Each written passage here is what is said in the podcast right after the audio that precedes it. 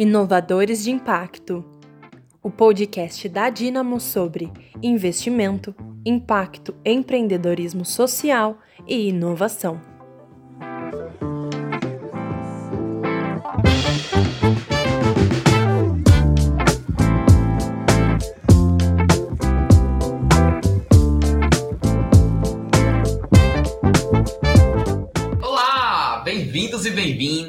Mais um episódio do Inovadores de Impacto, podcast da Dinamo Ventures. Aqui a gente fala sobre inovação, empreendedorismo, impacto e investimento. Meu nome é Augusto Júnior, é um privilégio estar aqui com vocês, podendo conduzir essa nossa primeira temporada. A gente tem aqui o privilégio de conversar com várias pessoas que a gente admira, que a gente sabe que pode trazer conteúdo relevante para vocês. E hoje eu falo com a Isadora Matiello. Que prazer falar com você, querida. Bem-vinda. Obrigada, Guto. Obrigada mesmo. Estou super feliz e honrada de participar desse podcast de Inovadores do Impacto com vocês. Eu também estou super empolgada, acho que vai ser um papo super bacana, vai ser muito bom ter esse, essa conversa com você. Deixa eu te apresentar. A Isa é cofundadora e CEO da Fomenta, um negócio social que leva educação de gestão e inovação para organizações da sociedade civil. Ela participou do programa de educação executiva em empreendedorismo social em Stanford, é fellow da School World Forum e responsible leader da Fundação BMW. Também representa o IC ICFO como primeira instituição brasileira a avaliar OSCs em transparências e boas práticas sociais por critérios internacionais. Que currículo maravilhoso, Isa! Obrigada. Vai ser muito bom o papo. E para começar, a gente sempre começa perguntando aqui um pouco sobre você. Me conta um pouco quem é Isadora Matiello e como começou, Isa, essa sua conversa sobre impacto, como nasceu esse desejo de gerar transformação por meio do terceiro setor. Perfeito, Guto. Obrigada, viu, pela apresentação. Eu sou de Campinas, eu também sou bióloga, né? Minha formação é na área de biologia. Eu fiz mestrado em oceanografia, ciências do mar, e sou casada com um empreendedor, então imagina como que é a, a dinâmica aqui em casa, maluca, né? Eu também, assim, para falar fora de profissão, né? Eu gosto muito, assim, de temas de ciência, de feminismo, da parte de. Agora, ultimamente, eu tenho lido muito sobre filosofia como outra ferramenta de autoconhecimento, gosto muito de leituras e gosto muito de temas sobre o mar e os oceanos, né? Mas, assim, de certa forma, quando eu fazia biologia, eu já tinha escolhido uma carreira de impacto, né? Para mim tinha muito significado, para mim tinha muito. O que eu estava fazendo era para gerar um impacto ambiental, mas nunca, assim, tinha, né, o terceiro setor como uma opção para trabalhar, mas não, assim, era sempre de uma forma que, vamos dizer, não muito reconhecida, não muito valorizada, né? Então, não era de fato uma opção de carreira para mim na época, né? Eu sempre, desde que eu entrei na faculdade, eu queria ser cientista, fazer mestrado, doutorado, pós-doc, eu, eu achava que esse era o caminho que eu ia seguir. Na graduação, eu fiz uma pesquisa mais básica, e aí depois, no mestrado, eu fui para uma pesquisa mais aplicada aplicada. E nessa parte de aplicação, mais para mercado, eu, eu, interagi muito com empresas, startups, área de inovação, né? Que hoje eu entendo que são áreas de inovação. Mas aí na época, Guto, eu achei melhor eu não continuar do doutorado, porque eu queria ter essa parte prática. Eu sempre gostei de temas de empreendedorismo, sempre gostei de ver, de criar soluções e ver a aplicação rápida, né? E aí foi quando eu falei, bom, então vou trabalhar na área de inovação de empresas, porque você vai fazer pesquisa, é uma prática prática rápida. Só que eu não conseguia de forma alguma emprego, né? Porque o meu, meu currículo era muito, muito acadêmico. E aí eu falei, poxa, eu preciso estudar mais sobre gestão, né? Se eu quero trilhar para esse caminho, beber dessa fonte. E no meio disso tudo, né, de buscando essas ferramentas de gestão, eu comecei a refletir um pouco mais, assim, tá, é, para onde eu quero trabalhar também, né? Fazer inovação para quê? E buscando um pouco da minha história, eu sou filha adotiva, e então eu sempre tive essa questão visão das OSCs, né, das ONGs, né, da importância de ter o terceiro setor, né, ajudando a resolver problemas socioambientais no país, no mundo, enfim, assim, era muito consciente na minha família sobre a importância disso. E aí eu comecei a me conectar de novo com o terceiro setor. E aí eu falei, bom, eu tenho duas opções, né? Ou eu vou trabalhar com startups que fazem impacto social, ou eu vou na área do terceiro setor para ver como é que é e trabalhar na área de gestão de organizações da sociedade civil, né? Na época, o meu marido ele trabalhava numa startup de impacto. Então, eu comecei a entender o que era empreendedorismo social, me apaixonei, falei, poxa, sensacional, porque daí eu não vou trabalhar só pelo trabalho, só pelo dinheiro, só pelo lucro, né? Assim, de certa forma, eu não ia me desconectar do meu propósito ali da biologia, né? Que era sempre muito claro o impacto. Então, a essência estava lá já, né? A essência estava lá, exatamente. E aí, numa dessas, né, eu comecei a fazer voluntariado e me apaixonei pelo terceiro setor. Então, tudo que eu escutava do meu marido de trabalhar numa startup, com tecnologias sociais e etc., era muito parecido com o que eu via no terceiro setor. Até a gente brinca, né, que as ONGs são as startups antes da moda startup, né, porque elas conhecem muito bem o problema que elas querem resolver, movem recursos, movem pessoas para tentar resolver aquele problema e sempre está no busca ali do seu modelo de negócio, da forma de, de se sustentar. Então eu me apaixonei por esse modelo e na época o meu marido ele estava fazendo fundraising, né, para fazer os projetos da startup acontecer. E aí eu vi essa mesma dor dentro da, das organizações da sociedade civil, né, a falta de recursos, mas mais do que isso, o que me moveu foi a falta de reconhecimento, porque era o que eu via também na ciência talentos incríveis, soluções incríveis, mentes brilhantes, pessoas maravilhosas e que não eram bem valorizadas, tanto na ciência, e eu vi o mesmo cenário no terceiro setor. Então aquilo foi o problema que mais me chamou, assim, eu quero ajudar a resolver isso. Tanto é que na época até dividi um pouco, assim, tentava fazer a fomenta para ambos os lados, né? Um pouco para ciência, um pouco para OSCs, mas depois eu quis fazer a inversão total no terceiro setor e aqui estamos. Nossa, Isa, é muito bacana ouvir a sua história, porque sempre que eu escuto o fundador, o empreendedor, a gente consegue conectar a raiz da história com a história do negócio, né? Porque estamos totalmente interligados. E eu queria rapidinho também entender isso, como foi que surgiu a Fomenta e qual dor ela resolve, né? Você falou um pouquinho aí, já deu, deu alguns spoilers, mas eu queria entender aí como foi que surgiu e para que propósito ela serve. Bom, a Fomenta nasceu então de duas dores, né, que a gente detectou assim. A primeira a falta de recursos e a segunda a falta de reconhecimento das ONGs. Então assim, sendo bem de bate pronto. Falta de recursos, o que que a gente engloba em falta de recursos? É a falta de conhecimento em gestão, não só na parte técnica, porque o que que a gente via muitas organizações fazendo muito bem a parte do que elas propõem ali do social mesmo, né, do que elas elas, do porquê que elas nasceram, mas às vezes não tem tempo para fazer a parte de gestão, ou não gostam, ou não tem recursos para trazer equipe. Então acaba que esse pilar às vezes fica um pouco negligenciado e é um importante pilar para manter a sustentabilidade, aquela causa, né? Não deixar de, de existir. Dentro de recursos também os recursos financeiros, óbvio, né? Que aí pode vir por meio desse conhecimento em gestão e bons talentos. Então é esse o foco que a gente, desde o início, a gente detectou. E a falta de reconhecimento.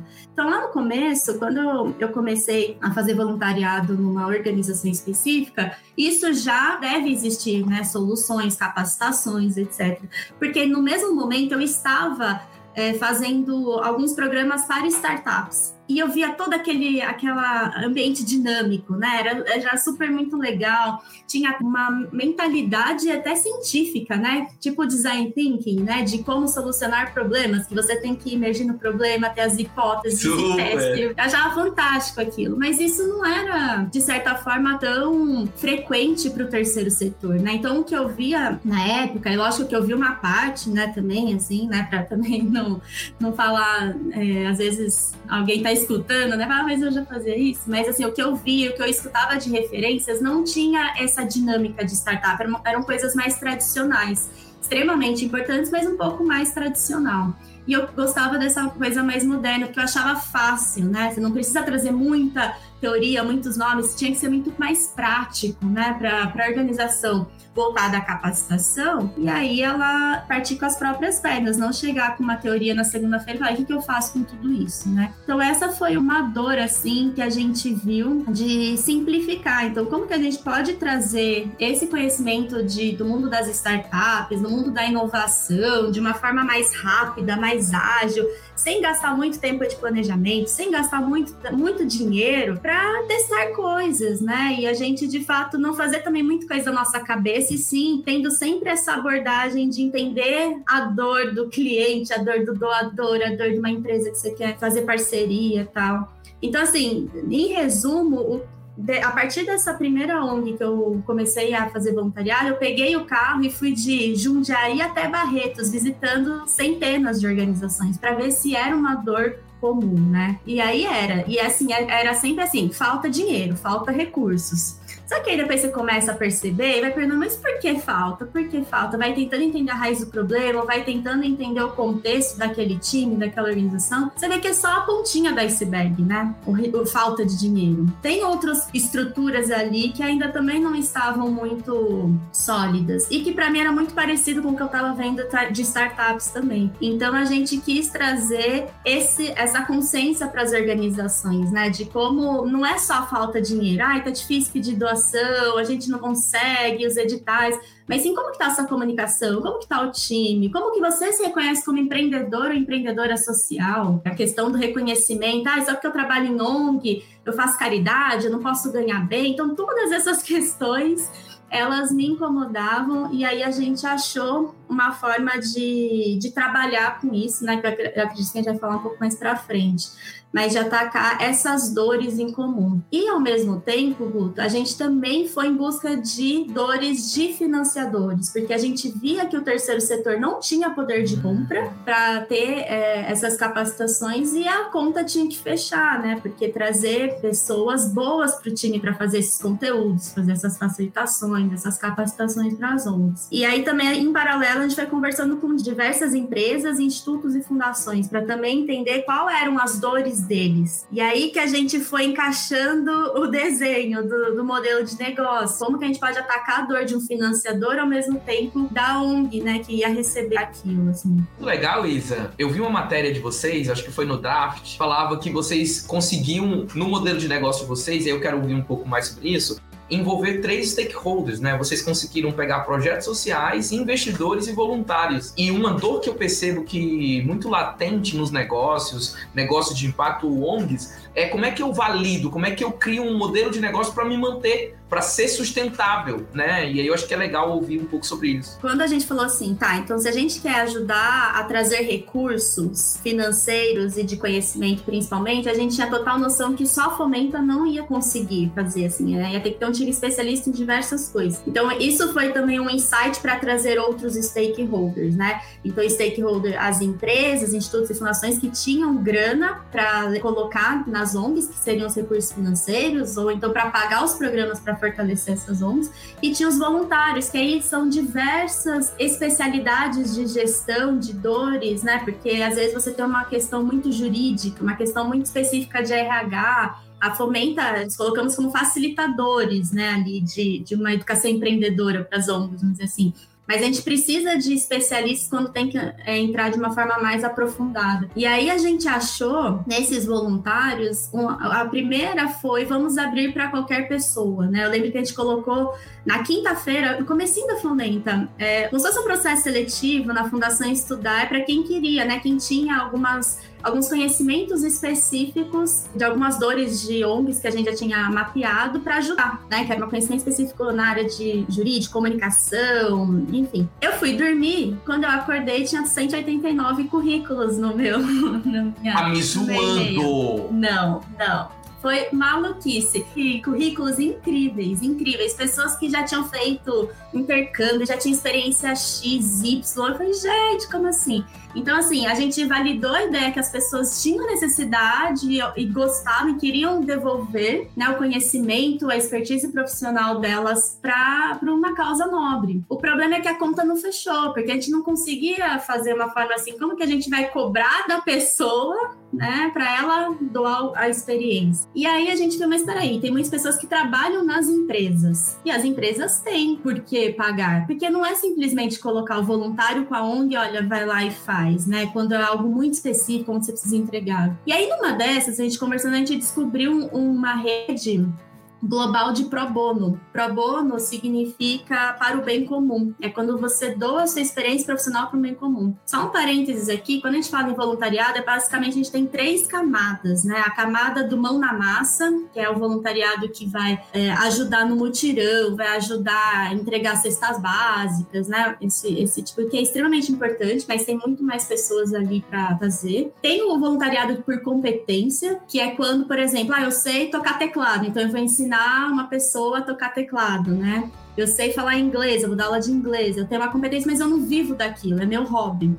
E tem o pro bono, que é quando, por exemplo, eu sou diretora financeira e eu vou doar minha expertise profissional de uma diretora financeira de uma ONG. Então, ajudar a formatar o orçamento, a pensar em investimentos, a pensar em formas da conta fechar, enfim. E isso é chamado pro bono. E aí é, é meio que o topo assim do pilar. E aí a Fundação BMW encontrou a gente um dia falando esse discurso, né, que a gente queria trabalhar com empresas, talentos das empresas, tal.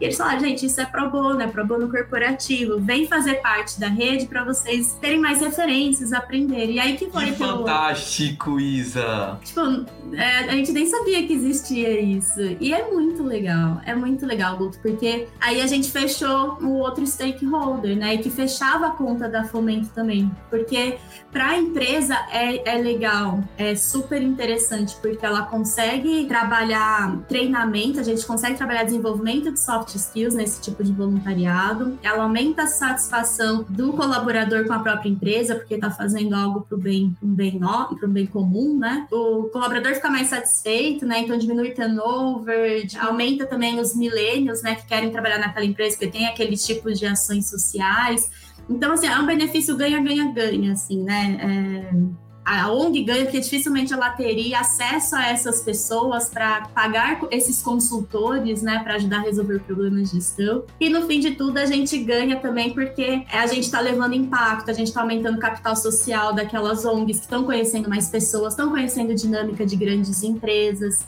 Todos gente planta sementinha nas empresas do que é a realidade do terceiro setor, não é só fazer ações para inglês ver. Então, é, foi bem bacana essa, esse fechamento. Eu estou amando esse papo, que delícia, aprendendo muito aqui. E é um prazer ter você aqui como nosso ouvinte. É muito bom poder ser acompanhado. A gente tem, de fato, feito uma curadoria para buscar pessoas que possam agregar, que possam trazer conteúdo relevante para você. E nós temos também o Pergunte ao Especialista. Pergunte ao Especialista, gente, é o momento que você manda a sua pergunta e a gente também responde, tá bom? E você pode entrar nas nossas redes, LinkedIn, Instagram, enviar qual pergunta. E a Gabi Reis, ela tá respondendo as nossas perguntas e hoje ela também vai responder uma das nossas perguntas. Gabi, Fala aí pra gente qual foi a pergunta e qual a resposta que você tem pra gente no Pergunte ao Especialista. Pergunte ao especialista. Momento em que você manda a sua dúvida e a gente te responde. Olá, meu nome é Gabriela Reis. Eu sou especialista em modelagem e estratégia para impacto positivo em negócios e faço parte do time da Dynamo. Aproveitando o tema do episódio de hoje, vamos explicar uma dúvida comum que chega até a nossa equipe. Qual a diferença entre ONG e negócio de impacto? Negócio de impacto é apenas um nome sofisticado para ONG? ONGs e negócio de impacto são tipos distintos de organizações, mas que têm sim algumas similaridades. O que as ONGs e os negócios de impacto têm em comum é que os dois nascem para resolver um problema da sociedade e colocam todos os seus esforços e foco da operação para realizar ações que percorrem algum tipo de impacto socioambiental positivo. No entanto, pela natureza jurídica que as entidades do terceiro setor têm, elas não possuem fins lucrativos e, portanto, não podem distribuir dividendo. A forma mais comum de captação de recursos utilizada pelas ONGs é a doação de terceiros, que viabilizam então a manutenção dos custos para sua operação. Já os negócios de impacto, justamente por serem negócios, possuem fins lucrativos e podem distribuir dividendos eles utilizam dos mecanismos de mercado, ou seja, da venda de produtos ou serviços, para realizar o objetivo de transformação socioambiental positiva. Assim, as ONGs e os negócios de impacto têm um objetivo em comum, gerar impacto positivo. Mas a grande diferença costuma ser como essas entidades geralmente se estruturam para alcançar esse objetivo.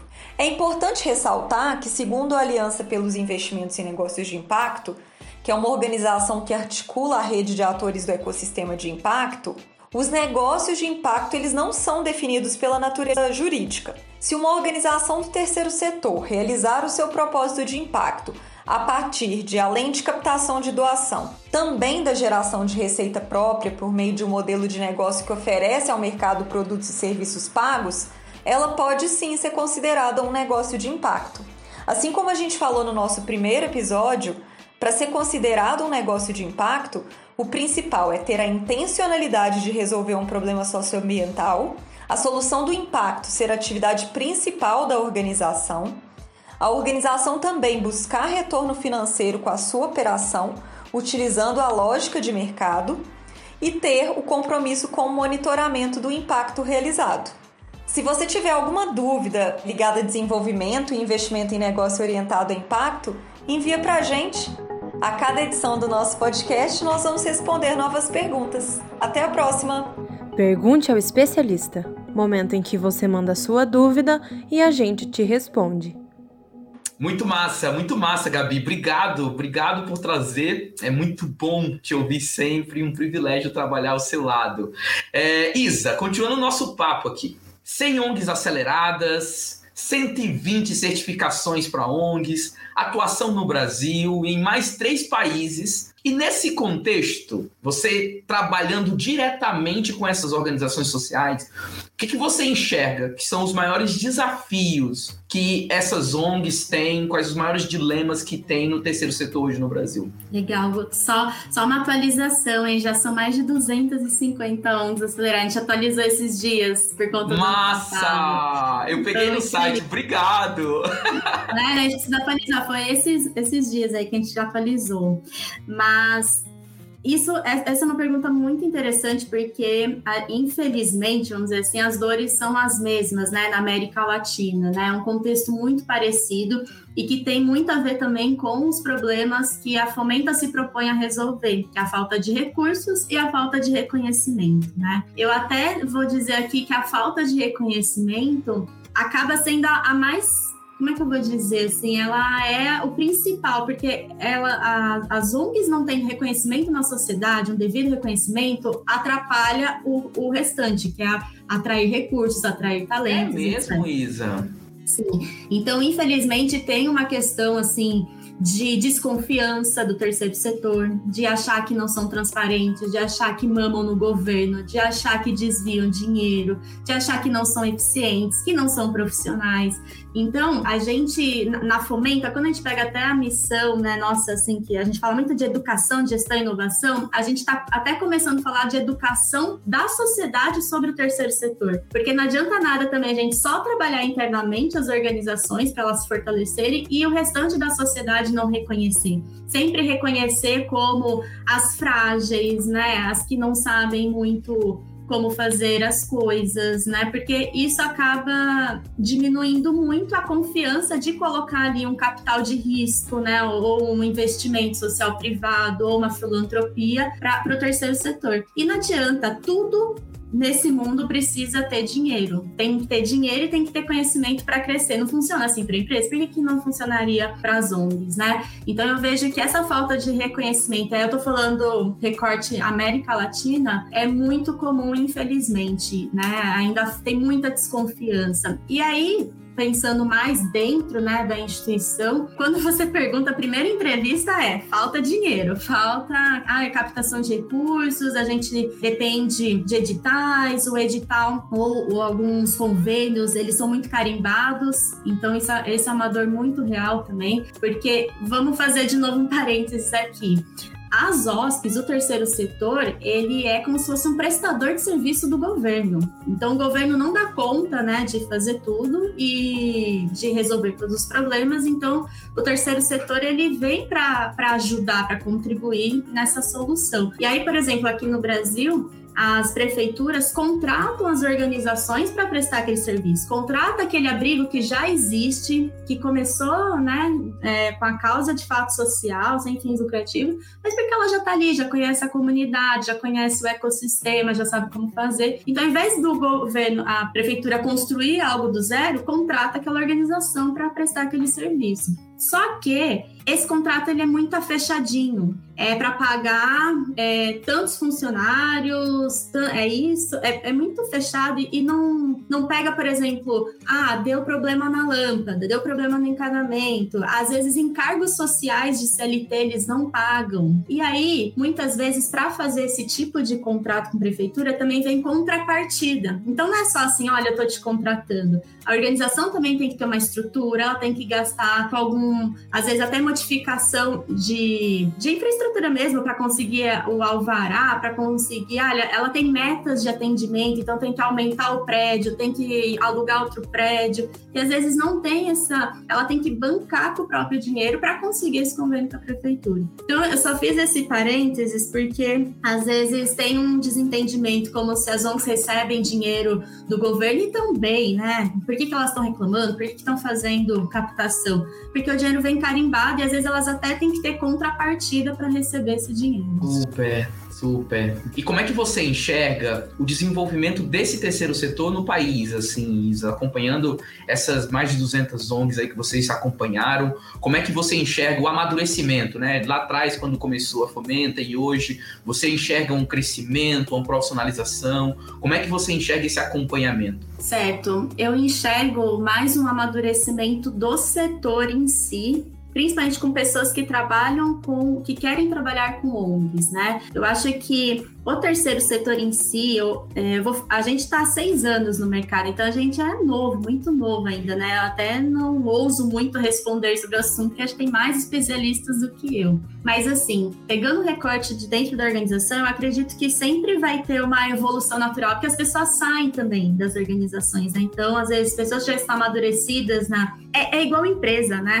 É muito parecido com, com empresa, só não distribui lucro. Então, eu acho que está aumentando a quantidade quantidade de temas, assim, de capacitações, de falando sobre o assunto, mas dentro da organização em si, o desenvolvimento das organizações, acho que depende muito das pessoas que estão ali dentro, né? Enfim. Agora, o ecossistema em si, que aí eu acho que eu tenho um pouco mais, mais confortável de falar, aumentou pra caramba. A Fomenta, quando a gente fundou a Fomenta em 2015, era pós-crise, né, de 2014, não tinha mercado não tinha muito mercado sobre para fazer esse tipo de investimento no fortalecimento. Fortalecimento já era muito falado, né? Fortalecimento nas OSCs, tem investimento social privado para as OSCs, mas não tinha muito, assim, muitas opções, né? Até mesmo de concorrentes, vamos dizer assim. Então hoje eu vejo que amadureceu, cresceu muito, tem outras aceleradoras é, focadas em ONGs, né? não só focadas em empreendedores de, de empresas de impacto. Eu vejo que tem mais parcerias entre quem era mais antigo no setor com quem é mais novo. Então, eu estou vendo mais amadurecimento. E agora, com essa onda do ISD,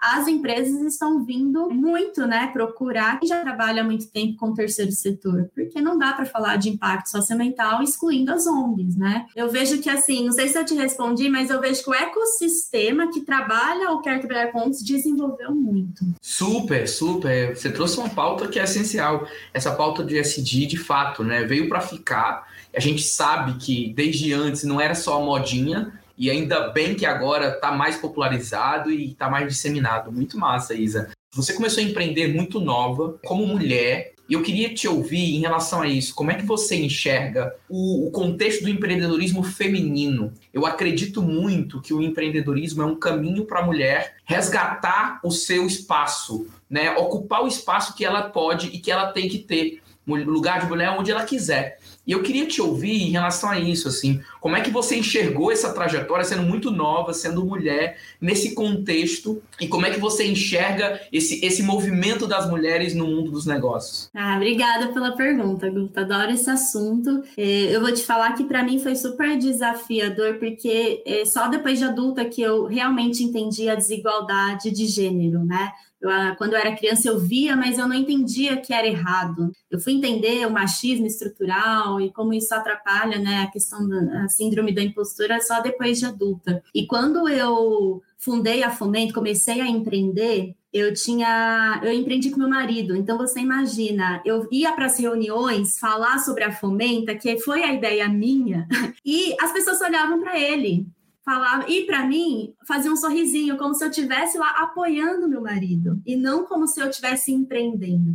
Então, aquilo foi um golpe na minha auto, autoestima, Nossa. porque eu vim de uma outra carreira, então eu estava, assim, me desafiando, me expondo num outro setor, me, assim... Até hoje, assim, quando eu lembro, eu falo, nossa, como é que eu tive coragem, né? Porque eu não sei se hoje eu teria, assim. E, e aí tudo isso machucou, né, a autoestima, tudo. Então, acho que a, a chave só virou quando eu comecei a questionar o que eu estava também consumindo de conteúdo. Então, a partir do momento que eu comecei a consumir mais sobre outras empreendedoras mulheres e não ter só referências de homens, podcasts de mulheres, livros de mulheres, outras referências, aí começou a mudar e ver que alguns questionamentos e algumas culpas que eu ficava remoendo, algumas inseguranças, eu comecei a ver que muito era só pelo fato de eu ser mulher. Então, é, eu acho que a gente tem que falar mais sobre esse assunto, eu acho que a gente tem que pôr para fora não é mimimi. Infelizmente, até hoje eu sofro, mas assim, cada dia que passa eu sei lidar melhor com isso, né? E não lidar com raiva, lidar com inteligência, né? Com consciência. A gente vai aprender, tem hora que não sai. Mas é extremamente importante ter mais mulheres empreendendo e ter muito, muita consciência nisso, no consumo de conteúdo, na, na forma de falar. Quantos livros é o empreendedor? Não, porque o empreendedor saiu da faculdade e, e o cara fez isso. É, tá no vício, eu falo fala, né? Na fala, às vezes a gente não consegue posicionar. E faz parte, a gente sabe que não vai ser hora, de uma hora para outra, mas acho que é importante a gente ter a consciência, já é um, é um primeiro passo, né? Obrigado, Isa. Você é uma super inspiração aqui, tá? Acho que é muito bom ter mais mulheres como você e com certeza você liderando uma organização tão relevante no ecossistema faz a diferença. Obrigado mesmo, você nos inspira Obrigada. muito, tá? Obrigada mesmo, Guto. Você está acompanhando Inovadores de Impacto. A gente está tendo um papo maravilhoso com a Isa, Isadora Marcello. Eu acho muito bonito o seu nome, Isa. e está sendo muito gostoso. A gente está chegando no final. A gente está chegando agora nas últimas perguntas. Perguntas de frente com o Guto, Isa. São algumas perguntas aqui que a gente faz para reflexão final, recados finais aqui. A primeira pergunta é: o que te move, Isadora Marcello? Nossa Senhora, o que me move, Guto, é desafio e um desafio com significado, com para mim, assim. Eu gosto muito de disso. Assim, tem que ter significado, tem que ter conexão e tem que ter realização. Isso que me move. Quais as suas inspirações? Inspirações para empreender são histórias de pessoas assim que vieram do nada mesmo, né? Assim, acho que é, inspira para caramba, pessoas com uma energia boa. Além disso, acho que estudar, ter ambientes assim que me proporcionam criatividade, estudar sobre outros assuntos que não sejam só da minha área de atuação, tudo isso me ajuda a inspirar para criar e trabalhar na Fomento. Um livro que você indicaria para empreendedores e empreendedoras do país? Uau! É que a gente acabou de falar sobre a questão feminina, então assim, o, o que me veio de bate-pronto foi Faça Acontecer, da Sheryl Sandberg. Eu acho que é um livro fantástico e que não necessariamente ela não é empreendedora, ela é uma intraempreendedora, mas eu acho que traz muitos insights fantásticos. Maravilhosa mesmo. E para fechar, se você pudesse enviar um áudio que fosse para todos os celulares dos empreendedores do país, empreendedores, empreendedoras, primeiro, segundo e terceiro setor, o que, que você mandaria nesse áudio, Isa? Sejamos mais vulneráveis, vamos falar mais sobre o que deu errado, vamos falar mais sobre saúde mental, vamos desromantizar, né, muito que a gente só vê na mídia, vamos contar nossas histórias para poder normalizar algumas questões que só nós sofremos ali no nosso dia a dia e às vezes não tem com quem compartilhar porque parece que você é fraca, fraca, ah, ia falar fraca, fraca ou fraca e às vezes é algo totalmente natural da jornada do empreendedor ou da empreendedora. Gratidão, Isa, foi um privilégio falar com você, obrigado por ter topado participar do nosso papo. Eu que agradeço, Guta, tá, adorei, adoro vocês, assim, sou super fã, então eu fico muito honrada de ter tido esse espaço de fala, espero ter contribuído um pouco para vocês. Obrigado. Gente, esse foi o nosso Inovadores de Impacto, mais um episódio. Eu volto com vocês no próximo episódio para a gente continuar falando sobre investimento, negócio, inovação e impacto. Super beijo. Tchau, tchau. Você acabou de escutar o podcast Inovadores de Impacto Dinamo. Nos siga nas nossas redes sociais.